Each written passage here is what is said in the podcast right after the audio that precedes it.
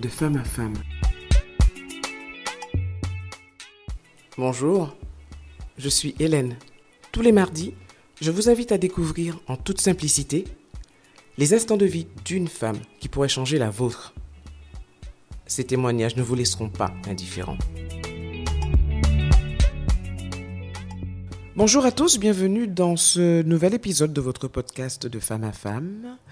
Quel plaisir de vous accueillir. Merci, j'en profite pour remercier toutes ces personnes qui m'écoutent régulièrement, toutes les semaines, qui me font des retours, qui me font chaud au cœur et qui me donnent envie de continuer vraiment ce que je fais.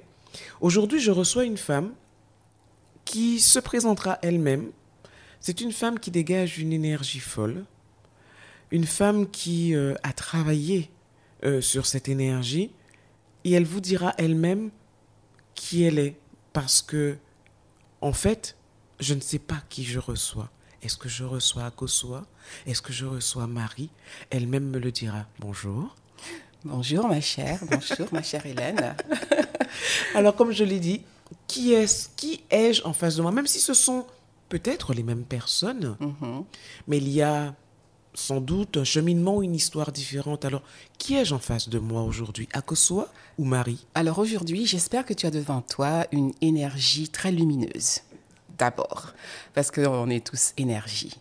Alors cette énergie, euh, elle est née Marie Laetissée Alex. J'ai été baptisée euh, par euh, ma grand-mère a voulu m'appeler euh, Alex, ma mère a voulu m'appeler Marie. On pourra dire pourquoi elle a voulu m'appeler Marie. Mais moi, à un certain moment de mon parcours, j'ai voulu me nommer moi-même. Et avec l'aide de gens qui sont experts, je me suis nommée Akosua.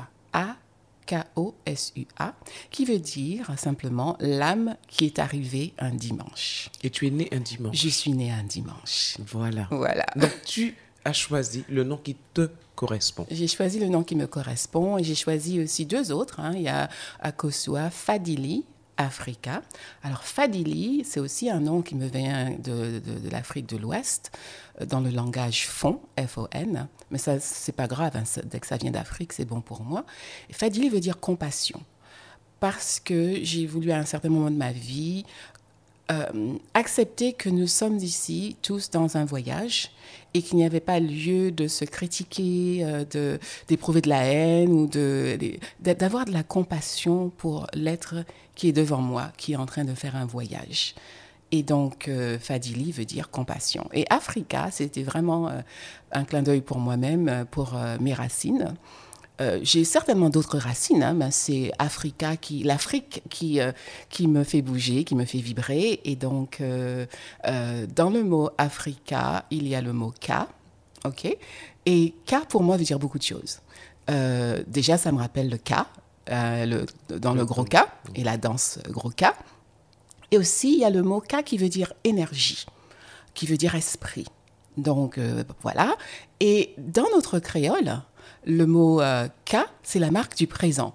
Et en fait, tout ce que nous faisons, nous ne pouvons le faire que dans le présent. Il n'y a, pas de passé, il n'y a pas de futur, il n'y a que le présent qui, euh, qui nous appartienne. Voilà. Donc euh, voilà. Alors, avant que tu, tu ne me dises euh, la tranche de vie que tu souhaites partager avec nous, à quel moment de ta vie as-tu choisi de, bah, de, de changer de prénom? Pas de changer de prénom, mais de, de prendre le prénom qui te correspond. Ben, ça a pris du temps. hein. Euh, on parle de la période Covid. Euh, beaucoup de gens, pour beaucoup, c'était négatif, mais beaucoup de bonnes Ah, choses pour sont beaucoup de personnes, c'était euh, aussi positif. Voilà. tu sais. Et donc pour moi, c'était positif parce que c'était le moment où cette prise de conscience qui, euh, qui m'avait, qui, qui m'emmenait, hein, qui me conduisait, c'est arrivé à ce point culminant où j'ai rencontré les personnes qu'il fallait.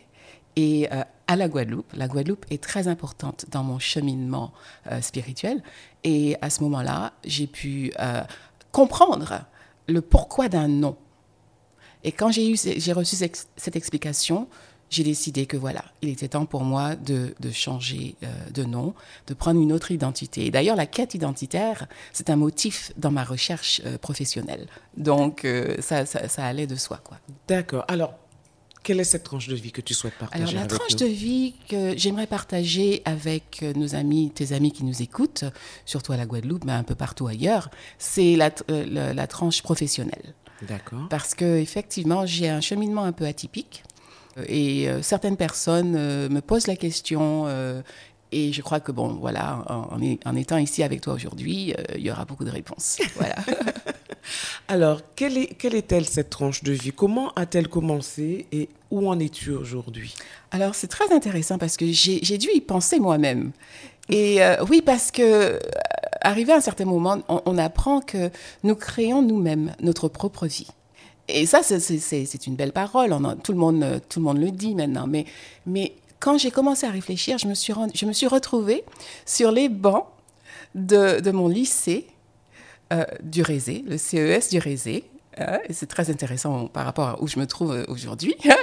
le CES du Rézé, où euh, j'ai fait euh, mes classes de la sixième à la troisième, dans la salle de classe de, je crois que c'était Monsieur Bertelli, mon prof d'espagnol, qui nous racontait ses périples où il avait pu voyager, aller en Angleterre. Si c'est pas Monsieur Bertelli, ça sera Monsieur Bergam, mais un prof de langue.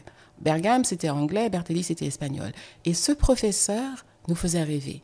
Euh, enfin, moi, il m'avait fait rêver. Sur mon petit banc de classe, là, il disait, oui, j'avais voyagé en Angleterre, en espagnol. Je me disais, waouh, ça serait tellement bien si je pouvais voyager. Et juste cette petite phrase.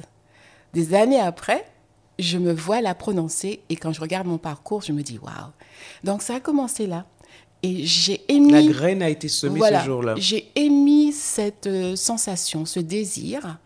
Euh, J'avais peut-être euh, entre 12 et, et- et- et 14 ans. 40, 14 ans. J'y ai plus pensé, mais je me suis, ap- après des années, je me suis retrouvée euh, à Paris pour continuer mes études. Ensuite, je me suis retrouvée aux États-Unis, toujours pour continuer mes études. Et quand je regarde, je vois qu'effectivement, voilà, c'est comme ça que tout a commencé, ce désir. Mais des fois, nous avons des désirs, mais l'univers euh, a autre chose, parce qu'on a prévu autre chose, voilà.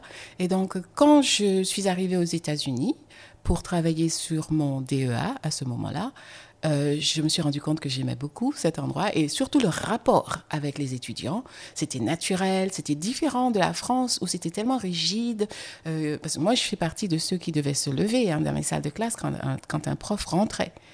Et euh, en France aussi, c'était plus ou moins la même chose. On se se levait pas, mais il y avait ce- cette, distance entre le prof et l'élève. Et c'était pas la même chose aux États-Unis. Euh, les profs euh, parlaient bien avec leurs- étudiants. Le tutoiement n'existe pas vraiment. Il n'y a pas de vouvoiement non plus. Mais on sentait que les rapports étaient beaucoup plus agréables, beaucoup plus humains. J'ai beaucoup aimé ça. Je me suis dit, waouh, j'aurais bien aimé revenir. Et donc, j'ai, pour cela, j'ai dû faire une deuxième maîtrise parce que j'en avais déjà une. J'étais déjà au niveau des DEA. Et donc, pour pouvoir rester aux États-Unis, j'ai fait une deuxième maîtrise. Ce qui est intéressant, c'est qu'en France, j'ai fait une maîtrise d'anglais. Aux États-Unis, j'ai fait une maîtrise de français. C'est marrant, mais cette maîtrise de français me permettait de plus tard pouvoir enseigner aux Américains le français. Et c'est ce que je fais maintenant. Je suis prof de français. Donc, après, bien sûr, euh, la maîtrise de français, j'ai fait aussi un doctorat. J'ai pas pu le faire en langue, mais je l'ai fait en ce qu'on appelle là-bas curriculum et instruction, c'est-à-dire euh, tout ce qui est au niveau de, du programme scolaire, à des livres, euh, au- au- à la politique, Ah oui, etc toute la partie pédagogique, toute en la fait. partie pédagogique et euh, l'instruction, voilà, comment enseigner. Donc, euh, programme scolaire, instruction, c'est là ma, spécialité. Mais quand même, euh, je me suis retrouvée dans un département de langues étrangères où j'enseigne le français, langue étrangère pour les Américains, la littérature française et antillaise, et aussi la li- littérature francophone. Ce sont des cours que moi j'ai créés, euh, parce que ça, n'existait n'ex- pas avant moi. À, à l'université. L'université là où j'étais, le programme de langue n'avait pas du tout de cours de littérature antillaise ou de littérature francophone. Donc, j'ai donc euh, créé ces cours qui maintenant sont, sont dans le catalogue euh, de la Floride. hein. N'importe quel prof, parce qu'il faut que chaque cours ait un, un, un- un numéro spécial. Donc, j'ai créé ce numéro spécial et cette description du cours qui ferait que n'importe quel prof qui aimerait enseigner ce cours dans son université peut profiter de cette appellation. Voilà. Et voilà, c'est mon, parcours. J'y suis jusqu'à maintenant. Je suis euh, donc docteur euh, en curriculum et instruction, enseignant la, littérature et, la langue française en Floride, à Orlando, une université qui a plus de 66 000 étudiants. Wow. Voilà. Et je n'ai pas le nombre d'enseignants en tête, mais c'est vraiment un petit village. Il y a tout ce qu'il faut dans cette université, en partant du coiffeur à plusieurs restaurants, etc. C'est une petite ville. Une petite ville dans la ville. Voilà. D'accord. Alors, quel a été ce parcours? Alors, euh, c'était un parcours enrichissant, mais aussi euh, très euh, difficile. Déjà difficile dans la mesure où, bon, je, suis loin, hein, je suis loin de tout le monde. Hein.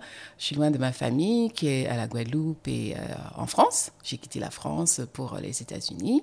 Donc, euh, c'était difficile euh, le dimanche des fois quand je pensais, je réfléchissais. Bon, j'étais toute seule, hein, même si bon, je suis quand même mariée, je dois le dire, à un Guadeloupéen.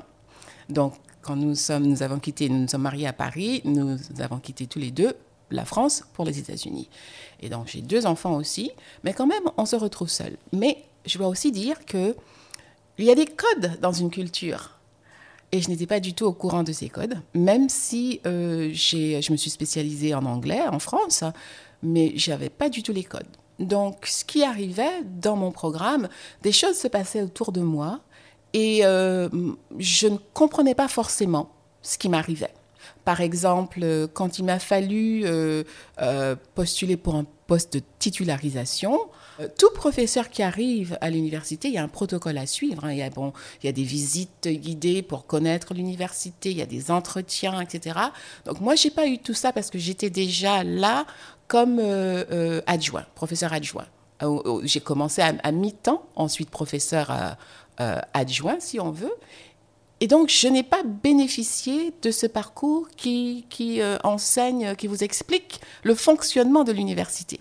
Quand j'ai demandé à ma chef, elle m'a dit mais, vous savez déjà, vous savez déjà tout ce qu'il faut. Mais pas vraiment, parce que quand on commence un poste de titularisation, euh, un poste de chercheur, il est très important de savoir ce qu'on attend de vous et euh, où se trouvent les, euh, les documents, comment mettre un portfolio, etc. Donc, j'ai pas du tout eu accès à, toutes ces informations et je me suis formée moi-même. Je me rappelle d'ailleurs, je voulais faire une demande de bourse pour avoir un semestre un peu sabbatique pour pouvoir écrire, terminer mon, euh, mon doctorat. Le travail de recherche. en fait, là, c'était pour pouvoir terminer mon doctorat. Et il fallait donner une lettre d'explication. On est dans les années 80, je, je reviens de France, où tout est écrit à la main. Et donc j'écris ma lettre, je prends le temps d'écrire euh, ma lettre euh, à la main, bien soignée, etc., etc.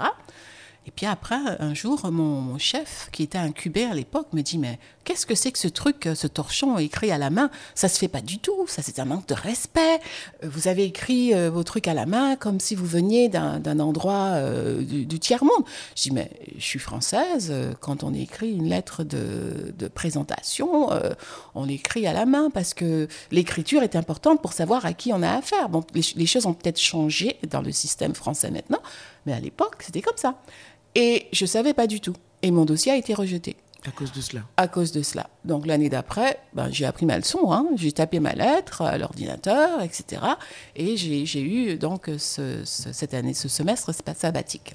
Il y a eu d'autres petites choses euh, pour ma promotion. Par exemple, euh, une fois que j'ai fait mes cinq années, euh, parce que pendant cinq années, il faut pouvoir publier n'est-ce pas?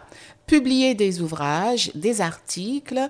Ensuite, c'est un long procès où votre dossier passe de, de, membres dans, dans, votre département. Donc, il y a un comité qui regarde votre dossier, qui doit être épais comme ça. Ensuite, votre dossier sort de votre département et va au niveau du collège. Une fois passé au niveau du collège, il va au niveau de l'université. Ensuite, il va à l'extérieur pour, euh, pour d'autres chercheurs qui vont donner leur avis sur votre, votre parcours. Et donc là, eh ben, tous mes collègues euh, ont refusé mon dossier sous prétexte que ma recherche euh, ne parlait pas, n'était pas sur la France. Alors que moi, je, ma recherche, c'était les Antilles, hein. l'identité culturelle, les femmes, etc. C'était Ça français. vient, de la, ça vient de la méconnaissance des États-Unis, Ça enfin, des ça- Américains, voilà. de, ce qu'est la... Parce que la Guadeloupe, la Martinique, la Guyane et la Réunion sont des départements. Ça ne, les ça ne les intéressait pas parce que tout ce qui n'était pas français de France, ça ne les intéressait pas. Donc Guadeloupéen, Martinique, tout ça, c'est des, c'est pas des, c'est pas des vrais Français. D'ailleurs, je me rappelle euh, une fois où mon, euh, mon chef, le cubain à l'époque, il m'avait nommé chef de, du, comment dire, du- programme de français coordonnatrice du programme de français. Et moi, j'avais pas du tout ça dans la tête, hein, parce que moi, j'étais dans mes recherches, etc. Et ça n'avait pas plu à mes collègues. Donc, il avait fallu avoir une réunion avec le chef, où mes collègues, euh, com- comment je vais les décrire? Le coderme, euh, je sais pas, euh, ils étaient là, et il il y, en a une qui a dit, de quel droit? Et sur quel euh, processus est-ce que Madame Laetitia a-t-elle été choisie pour ce poste? Et cette femme a dit, moi, je suis française. OK? Et euh, d'autres l'ont appuyée. C'est-à-dire que moi, avec mon, euh, mon identité euh, guadeloupéenne, antillaise et tout ça, bah, je faisais pas partie pour elle. La femme noire ne pouvait pas représenter la France. Exactement. S'il faut que je résume. Voilà, c'est tout à fait ça. Et le, chef de, département a dû euh, la remettre à sa place. Et d'ailleurs, certains certaines de ses collègues ont été mises à pied euh, pas, lo- pas longtemps après. Et elles m'en ont voulu. Il y a un moment où le département m'avait fermé la porte au nez. C'est-à-dire que tous les gens, ne serait-ce que dans, mon département et à l'extérieur, tous euh, ceux qui viennent de l'Ouest ne me parlaient plus. Donc j'étais comme cette petite fleur en train de dépérir au sein même de son département. C'était très difficile, un moment très difficile pour Ça a moi. duré combien de temps, ce- cette Euh, espèce ça a de, duré, de, de euh, zone, de, de moment, de flottement? Ça a duré des années, ça a duré, euh, pff, je dirais, euh, plus, plus que cinq ans. Ça a duré plus que cinq ans. Et euh, il y a un moment où elles m'ont dit euh, oui, on ne t'invite pas à sortir avec nous parce que tu as des enfants et comme nous on est euh, on est encore de jeunes femmes, etc. On fait des choses ensemble, etc. Sauf que moi, que, quand elles ont commencé à avoir des enfants, je les voyais ensemble. Et moi, j'étais jamais invitée.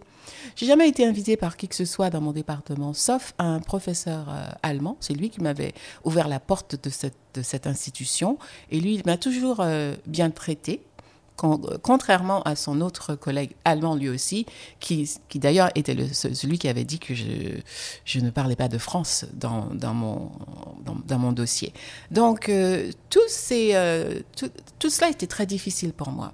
Je me rappelle aussi euh, cette, cette femme que je considérais comme une amie, qui venait de la Suisse allemande.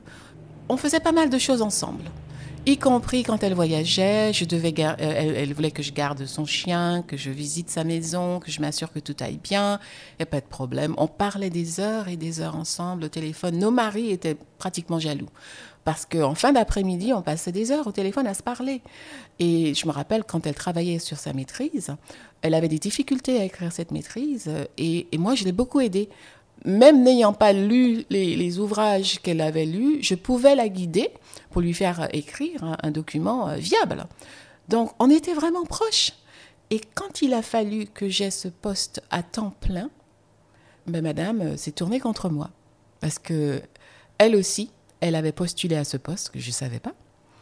Et c'est mon chef qui plusieurs fois est venu euh, vers moi, mon chef cubain, qui me dit Eh, ta petite amie là, là, euh, faut faire attention à elle, hein.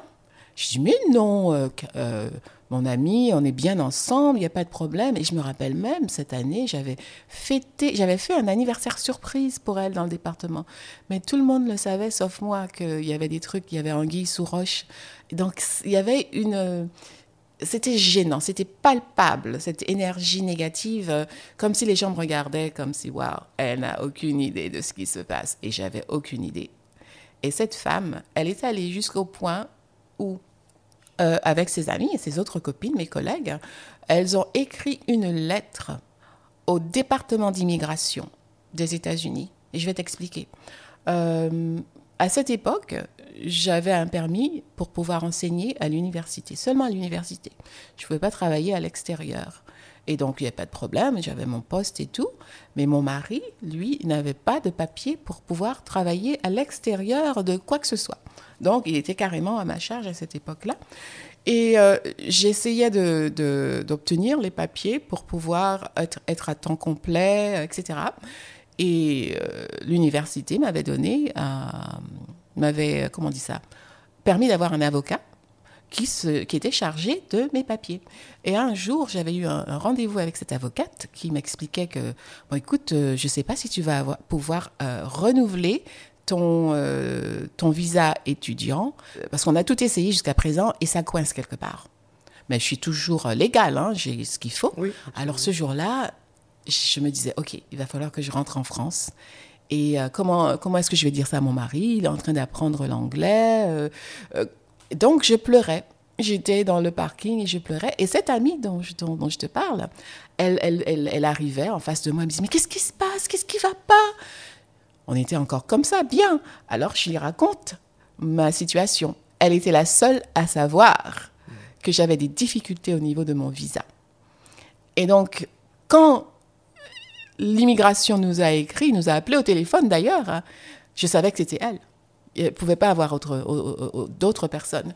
Et donc, l'immigration m'a appelé, m'a convoqué, et euh, ils ont convoqué mon avocat aussi, qui a pu leur expliquer non, madame est totalement dans les règles, nous sommes en train de faire appel, il n'y a pas de problème. Voilà. Et donc, cette femme a changé ma vision du monde. Elle a changé la confiance que j'avais dans le monde, parce que c'est une femme avec qui je faisais tout. Je l'avais aidée, elle, elle était. Euh, je sais pas, on était bien, quoi et de, voir à quel point cette femme m'avait saqué et qu'elle avait postulé au même poste que moi et je ne le savais pas. Ça m'a appris quelque chose. Les gens autour de nous sont toujours là pour nous apprendre quelque chose. Absolument. Et c'est ce que je, je, retiens de cette situation. Mais à cause de cela, je me suis enfermée dans mon, dans mon bureau pendant des années parce que je ne savais plus à qui parler. Oui, tu ne faisais confiance à personne. À personne. Donc, euh, je m'étais dit, écoute, euh, Marie, je n'étais pas encore à Kosovo à l'époque, Marie, euh, c'est tes étudiants et toi. C'est tout. Et bon, les, mes bons moments n'étaient que dans la salle de classe. Et je me sentais vraiment comme une fleur en train de dépérir. Parce que je rentrais dans mon bureau et je fermais la porte. Je parlais à personne. Et ces moments-là étaient vraiment très difficiles pour moi. Et c'est la méditation des années après euh, qui, euh, qui m'a fait sortir de ce trou dans lequel je m'étais enfouie. Et petit à petit, euh, je me suis refaite, mais toujours avec cette leçon, attention, en qui tu mets ta confiance. Et euh, je continue à vivre comme ça, mais il y a des, leçons qui arrivent de temps en temps. Euh, faut faire attention. c'était il y a combien de temps? Ah, Je dirais qu'il y a peut-être plus d'une vingtaine d'années quand même. Hein. D'accord. Voilà. Jusqu'à maintenant, en fait, ça a vraiment été une grosse leçon de vie. Oui, oui. C'était une grosse leçon de vie. Euh, et comme je dis, c'est la méditation qui m'a aidé à sortir de ce trou-là. Et aussi à me, répéter des choses. Parce que quand j'arrivais euh, sur les lieux du travail, j'avais cette angoisse dans la gorge. Et, je ne savais pas quoi faire. J'étais triste et tout ça. Et puis je devais me rappeler, mais attends, Marie, tu aimes ce que tu fais. Tu aimes tes étudiants. Donc, continue, vas-y, et euh, tu t'en sortiras. Et, et ça, ça m'aidait un peu. Voilà. Et donc, euh, au, fil des années, ça s'est un peu adouci. Euh, d'ailleurs, cette femme, elle a été mise à la porte hein, parce qu'elle a fait autre chose. et puis, euh, ma mère, c'est une guerrière de prière, il hein, faut le dire aussi. Elle a beaucoup prié pour moi. Comme par hasard, cette femme, elle est partie, elle a disparu, on l'a mise à la porte. Voilà. Comment la méditation est-elle rentrée dans ta vie? Alors, à, une autre époque de ma vie, c'était pas, c'était pas professionnel où euh, je tombais encore dans un autre trou. Je ne sais pas si je peux partager euh, ce moment-là. On n'aura pas forcément le temps. Voilà. Et donc, euh, il n'y a pas de hasard dans la vie. Hein. Je regardais la télé, il y avait cette femme qui s'appelait Oprah, je ne sais pas si, voilà. Donc, Oprah, tout le monde la regardait, moi je la regardais aussi. J'ai appris pas mal de choses d'elle. Et il y a un épisode où elle parlait de méditation, ne serait-ce que cinq minutes, pour apprendre à, à, diriger notre esprit. Ce n'est pas apprendre à ne rien penser, hein, mais apprendre à éviter de penser aux choses négatives. Et moi, j'étais une experte perte en choses négatives. Une chose négative en amenait une autre, une autre, une autre, une autre. Voilà. Et donc, je me suis dit, tu sais quoi? Je vais essayer ça. Je vais essayer de, de, m'asseoir et d'essayer de, de, nettoyer ma pensée. quelque temps après, une autre, une collègue qui ne, faisait pas partie de mon département me dit, tu sais Marie, euh, je, vais, je viens de recevoir des, de- des informations sur quelque chose qui s'appelle la méditation transcendantale. Elle me dit, c'est quelque chose que je faisais quand j'étais jeune, mais j'ai arrêté, mais là, j'aimerais bien recommencer. Donc, est-ce que tu aimerais bien venir avec moi? Alors, pour moi, si j'ai entendu méditation sur Oprah, Oprah et cette femme-là me parle de méditation, les choses... Synchronicité, il y Voilà. a quelque chose, il y a un message. Et donc, je me suis formée dans cette euh, méditation transcendantale. Et ça aussi, ça m'a aidé énormément à, à sortir de mon trou. Ça m'a pris quand même quelques années, parce que les idées noires, j'en avais beaucoup.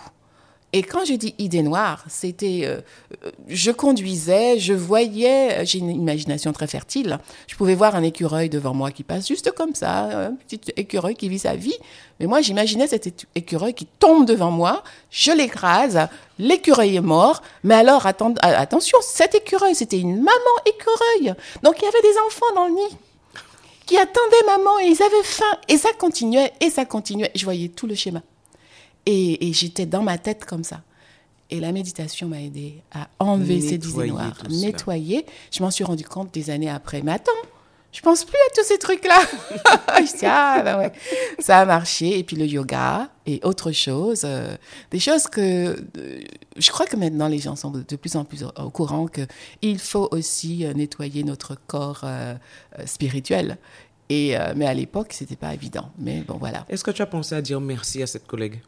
Euh, des années après Parce que la femme que tu es aujourd'hui, mhm. c'est quelque part grâce à elle et grâce à cette épreuve par laquelle elle t'a fait passer. C'est-à-dire que de vive voix en face. Non, pas de vive voix, hein. Mais dans il y a, ta tête. hein. voilà, Non. il y a quelque chose que je fais de temps en temps, c'est demander pardon. Des demandes de pardon. À toutes les âmes euh, que j'aurais offensées dans cette vie ou dans toutes mes autres vies passées, je vous demande pardon. S'il vous plaît, pardonnez-moi.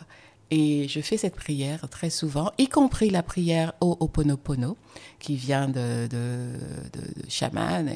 Et, c'est très important de demander pardon. On ne sait pas qu'est-ce qu'on a fait dans une autre vie. Donc, euh, elle est inclue dans toutes ces âmes euh, que j'aurais j'aurais peut-être offensées. On ne sait jamais. Voilà. Donc, oui, je peux dire que je lui ai demandé pardon. Mais ce soir, dans ma prière, je vais nommer son nom. Tu m'as dit ça, c'est pas par hasard. Je vais la nommer par son nom. Voilà, dans ma prière.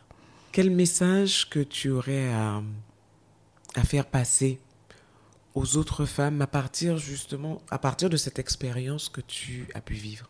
À partir de cette expérience, je dirais à toutes ces femmes qui nous écoutent que euh, il nous faut un certain degré de conscience, de prise de conscience. Prise de conscience que nous sommes sur cette terre pour un but bien déterminé, que nous avons certainement choisi nous-mêmes, et que nous sommes les acteurs de notre propre vie. Euh, ce que nous pensons, c'est ce que nous créons. Donc, si nous sommes en difficulté, nous allons essayer de, je vous encourage hein, à essayer de nettoyer euh, votre conscience, de vous voir dans la lumière, de vous voir euh, entouré de lumière, la lumière dans votre cœur. Moi, d'ailleurs, quand je sors de chez moi, je répète cette phrase, lumière sur mon chemin. Une fois que vous allez vous rendre compte que vous êtes ici et que tous les gens qui sont autour de vous sont là pour vous guider, pour vous apprendre euh, et vous mettre sur le chemin sur lequel vous êtes supposé être, même ces gens qui soi-disant vous font du mal, même ces gens comme, comme cette collègue qui m'a fait du mal, c'était une leçon de vie. Une fois qu'on accepte ces choses comme leçon de vie, on peut avancer à la prochaine leçon. Et plus on est dans la lumière, moins on est dans les ténèbres. Donc, euh, c'est tout ce que je veux vous dire. Waouh, on termine sur cette belle phrase. Merci Akosoa, parce que moi je t'ai connu à Kosoa. Voilà, donc je t'appelle. Akosoa. Oui. Euh, merci d'avoir pris le temps juste avant ton retour aux États-Unis de venir à mon micro. J'en suis vraiment honorée. Merci à toi. Je te souhaite une belle route avec euh, plein de petits et de grands bonheurs.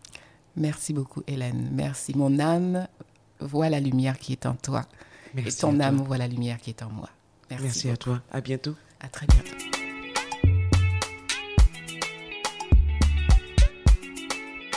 Merci d'avoir été avec nous pour cette tranche de vie. Si vous avez apprécié, pensez à vous abonner à ma chaîne YouTube Femme Co pour ne manquer aucun épisode. Ils sont également disponibles sur Apple Podcasts, Deezer, Spotify, entre autres. Alors likez, donnez un maximum d'étoiles, laissez vos commentaires et surtout partagez. À la semaine prochaine. En attendant, prenez soin de vous.